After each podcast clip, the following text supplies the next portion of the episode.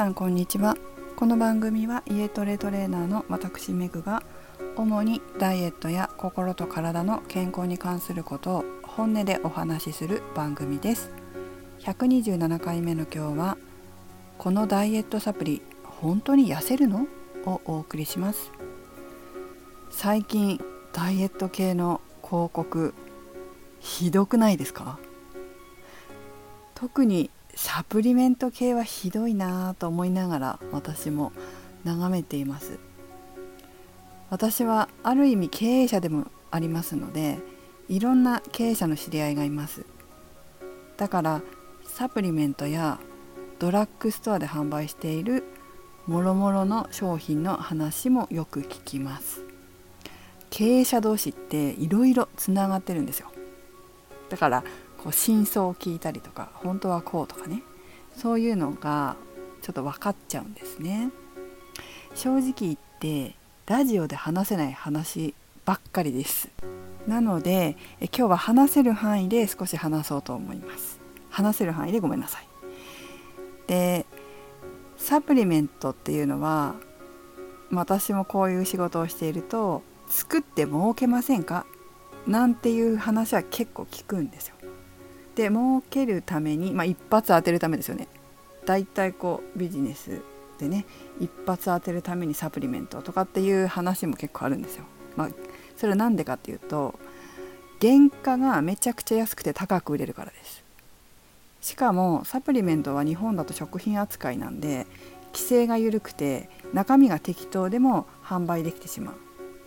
しかも高い方が効果があるんじゃないかって思う人が多いらしくって同じ商品でも値段を高くしただけで売り上げが上がったなんていう話も普通の話です。そしてサプリメントは日本では効果効能は歌えません。なので、まあ、もし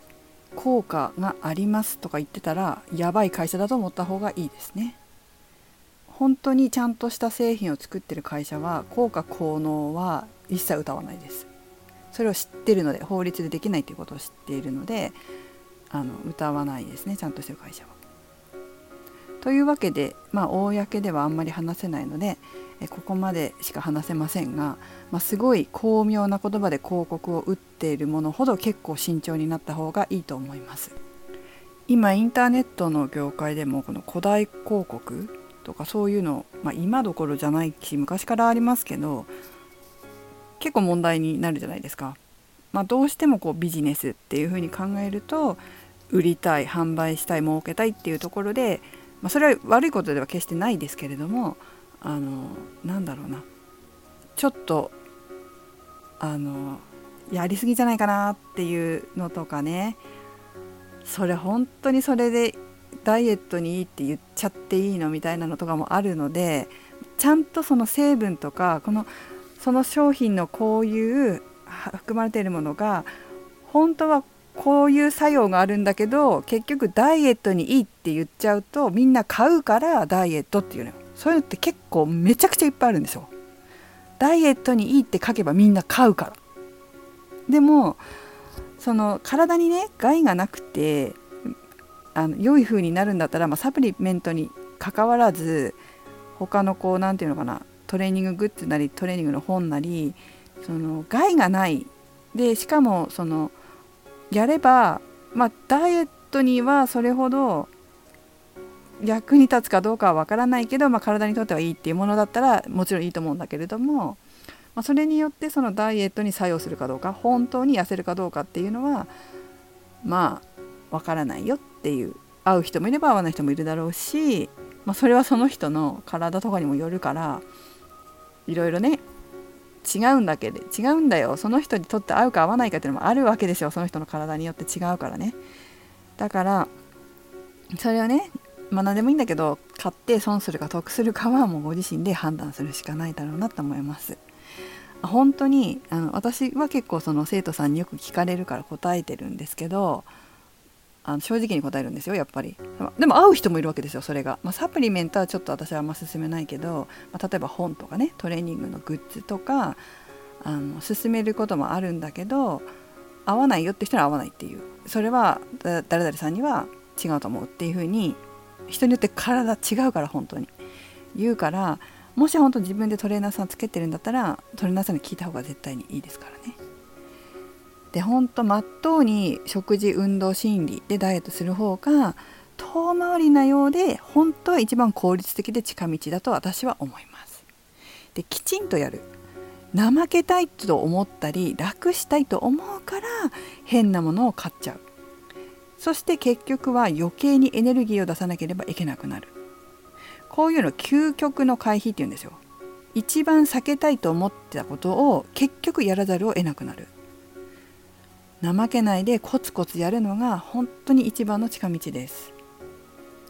ちなみに怠け者の自分をやめたいと思っている方いらっしゃいますか？まあそれなのになかなかやめられないっていう方ね。もう怠けるのやめたい自分変えたいっていう方。そういう方に朗報です。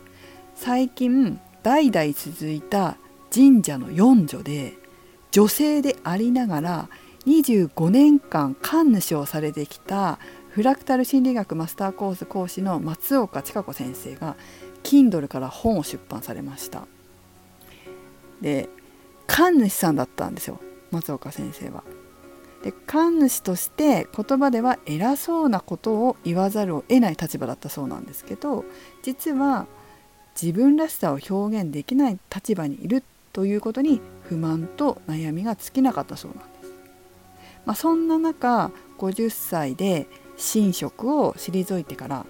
まあ、始め始められたフラクタル心理学をきっかけに自分の心の中に怠慢な猿がいるということを知ってすごく驚かれたそうなんですね。神主さんですよ。神主さんが怠慢だったのか怠け者だったのかちょっとびっくりしませんか？神主さんとかお坊さんってねものすごくきちんとしてそうなのにねまあそのことをね、まあ、ご自身の経験談とかご自身のブログをその本にされたみたいなんですよね経験をね。で松岡先生広島の方で、